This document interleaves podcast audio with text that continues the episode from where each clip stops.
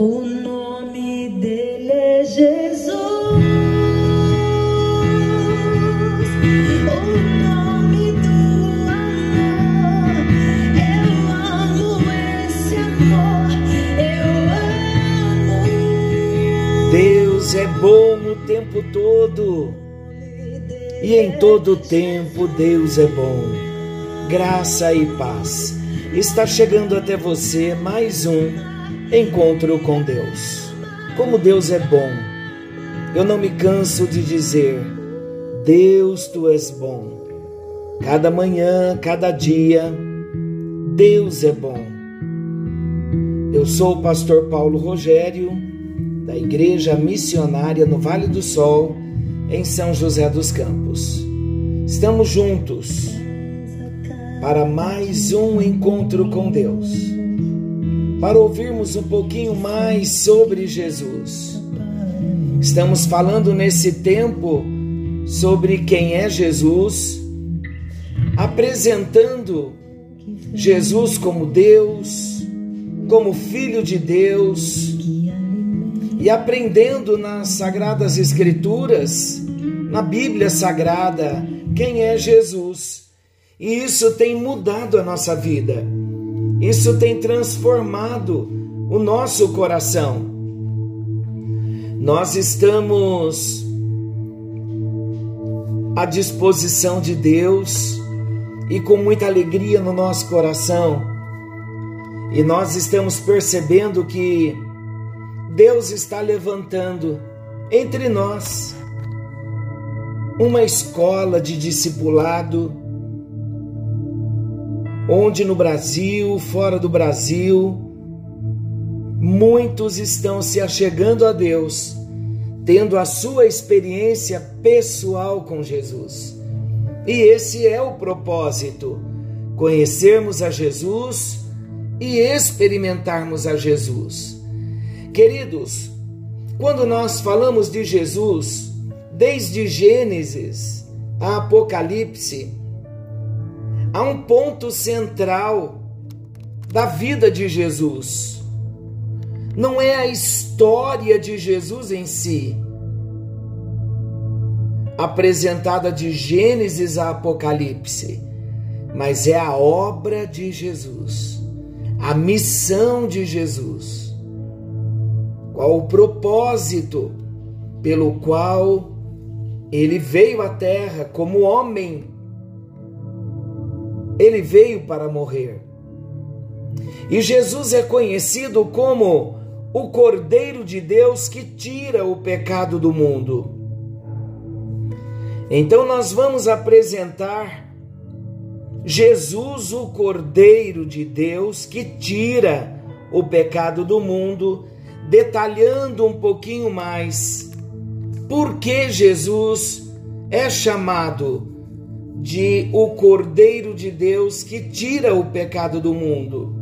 Se a nossa fé cristã ela é centrada na obra de Jesus, na cruz do Calvário, então nós precisamos conhecer a Jesus como o Cordeiro de Deus que tira o pecado do mundo.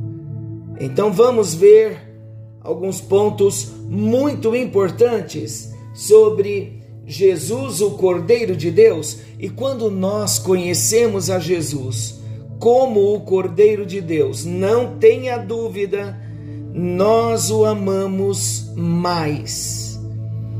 Porque nós passamos a entender o propósito pelo qual ele veio à terra. Então, por que Jesus é o Cordeiro de Deus que tira o pecado do mundo? A expressão Cordeiro de Deus, ela é aplicada a Jesus e ela refere-se à obra redentora de Jesus. A expressão Cordeiro de Deus é aplicada a Jesus e refere à obra na cruz do Calvário. Ele é o sacrifício perfeito. Jesus, é o sacrifício perfeito e definitivo providenciado por Deus para a expiação do pecado. João Batista, ele utilizou literalmente essa expressão ao dizer: Eis o Cordeiro de Deus que tira o pecado do mundo. João capítulo 1, versículo 29. Vamos ler. No dia seguinte, viu João a Jesus que vinha para ele e disse: Eis o Cordeiro de Deus que tira o pecado do mundo. Olha o versículo 36 também de João, capítulo 1. Eu vou ler o 35 para entendermos o 36. No dia seguinte, estava João outra vez na companhia de dois dos seus discípulos. E vendo Jesus passar, disse: Eis o Cordeiro de Deus. Por que Jesus é chamado de o Cordeiro de Deus? João Batista o apresentou como o Cordeiro de Deus. Precisamos saber por que Jesus é chamado de o Cordeiro de Deus. Então, para nós entendermos corretamente o porquê de Jesus ser chamado o Cordeiro de Deus, nós precisamos nos atentar a alguns detalhes que a Bíblia nos traz. É preciso saber que os cordeiros eles eram parte importante dos sacrifícios no Antigo Testamento. Antes mesmo de Deus dar a Moisés as instruções oficiais acerca da religião judaica no Sinai, a figura do cordeiro já aparece como parte do ritual religioso. Nós podemos citar alguns exemplos nos primeiros capítulos de Gênesis, nós encontramos Abel oferecendo a Deus uma oferta das primícias do seu rebanho. Olha Gênesis capítulo 4. Gênesis capítulo 4, versículos 3 a 5. Aconteceu que no fim de uns tempos, trouxe caindo o fruto da terra uma oferta ao Senhor. Abel, por sua vez, trouxe das primícias do seu rebanho e da gordura deste. Agradou-se o Senhor de Abel e de sua oferta, ao passo que de Caim e de sua oferta não se agradou. Na ocasião, queridos, em que Abraão também foi oferecer Isaque em holocausto, Deus providenciou um cordeiro, um carneiro, nós vemos em Gênesis 22, 13, para substituir o filho do patriarca. E qual foi o modo da substituição? Um carneiro seria apresentado como sacrifício. E voltando aqui um pouquinho na oferta de Abel, Deus se agradava da oferta de Abel, porque era a primícia do seu rebanho, um animal para o sacrifício. Porque Deus se agradara da oferta de Abel, por que Deus providenciara uma um carneiro para Abraão sacrificar no lugar do seu filho Isaque? E quando nós vemos Abraão oferecendo Isaque em sacrifício, o sacrifício era um holocausto, uma oferta voluntária. Então Deus providencia um substituto para Isaac. Então, queridos, quando nós olhamos para as Sagradas Escrituras, nós vemos no Antigo Testamento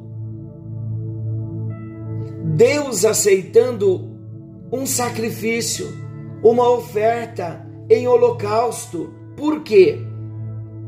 Porque já prefigurava o que Jesus Cristo faria na cruz do Calvário. Nós não vimos há poucos, há poucos encontros que Jesus é Deus e que ele já havia morrido antes da fundação do mundo como Deus no conselho da eternidade. O Deus Filho viria para morrer.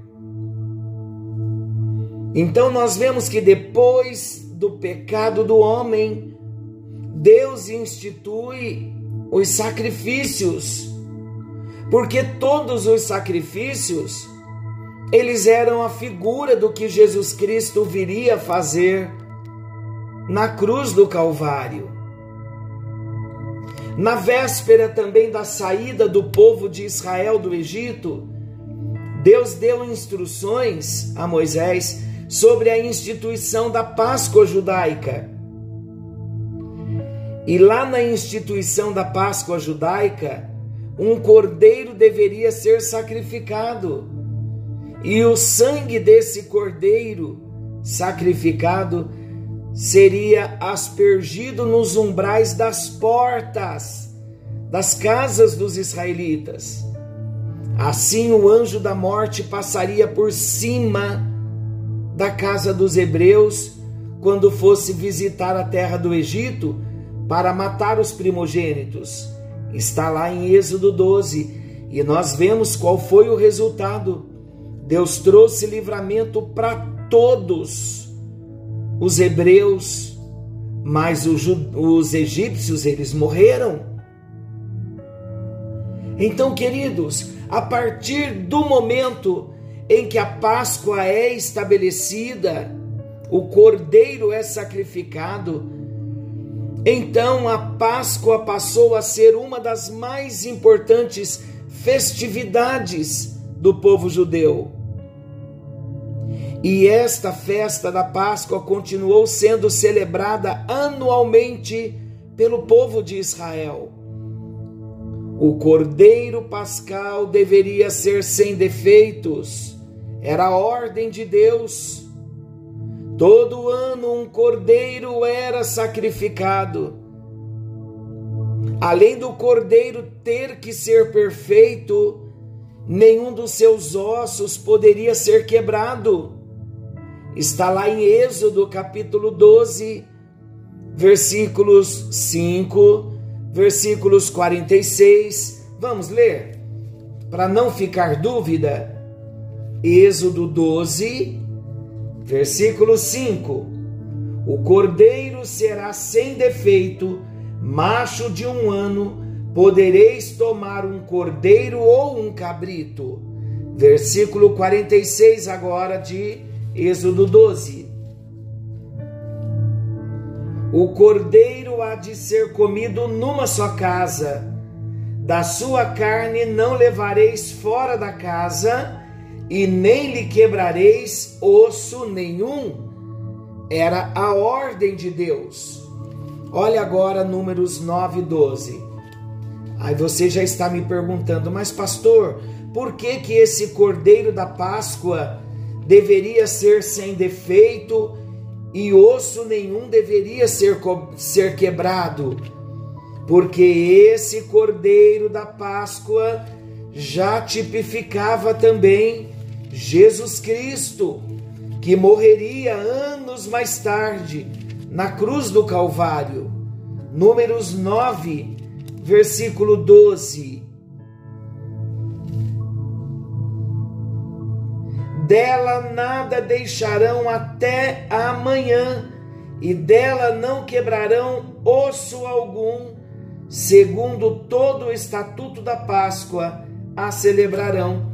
Então, na Páscoa, eles deveriam anualmente sacrificar um cordeiro. O cordeiro deveria ser perfeito, eles deveriam comer a carne do cordeiro, porém não poderiam quebrar osso nenhum do cordeiro. Então, queridos, o cordeiro do Antigo Testamento, estamos iniciando o assunto sobre Jesus, o cordeiro de Deus, que tira o pecado do mundo. Estamos vendo que desde o Antigo Testamento os sacrifícios eram oferecidos e aceitos por Deus, porque todo sacrifício tipificava o que Jesus Cristo viria fazer na cruz do Calvário. Lembrando que a palavra diz que sem derramamento de sangue não há remissão. Então, além do cordeiro sacrificado na Páscoa, os cordeiros também eram imolados na oferta diária. O que isso significa? Isso significa que havia o sacrifício de cordeiros todos os dias. Olha Números, o quarto livro da Bíblia, Números capítulo 28, versículo 4. Um cordeiro oferecerás pela manhã e o outro ao crepúsculo da tarde então observem que havia sim a festa da Páscoa, uma festa anual, mas o cordeiro era imolado na oferta diária. Então todo dia cordeiros eram mortos. Jesus é o Cordeiro de Deus. No próximo encontro, seguiremos apresentando Jesus como o Cordeiro de Deus e ainda falaremos de algumas ofertas apresentadas no Antigo Testamento. Para mim e para você nesta hora, já podemos olhar para Jesus e entender por quê ele precisou morrer na cruz do Calvário como o Cordeiro que tira o pecado do mundo. Senhor nosso Deus, querido Pai Celestial, o Senhor enviou Jesus para morrer na cruz em nosso lugar.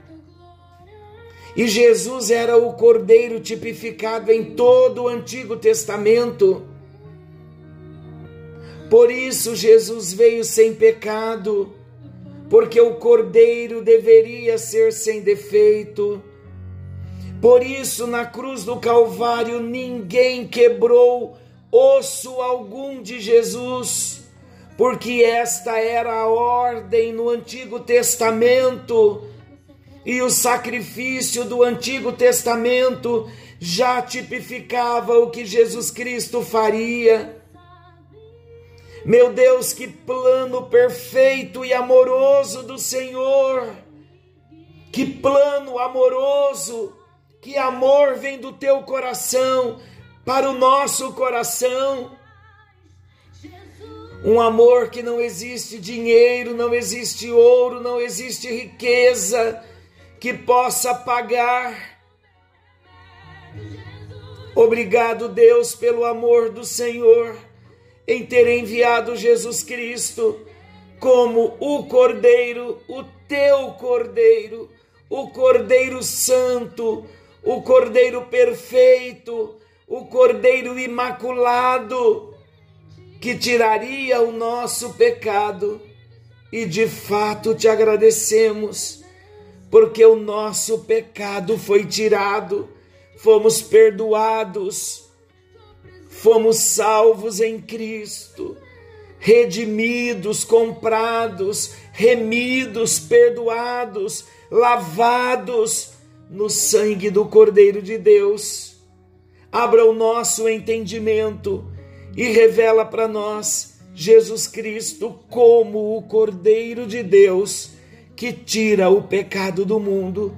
Oramos e agradecemos no nome bendito de Jesus o Cordeiro de Deus que tira o pecado do mundo. Muito obrigado, Senhor. No nome de Jesus nós oramos. Amém. E graças a Deus. Deus te abençoe, meu amado, minha amada, que a bênção te alcance. Querendo Deus, estaremos de volta amanhã nesse mesmo horário com mais um encontro com Deus. Forte abraço, fiquem com Deus e até lá.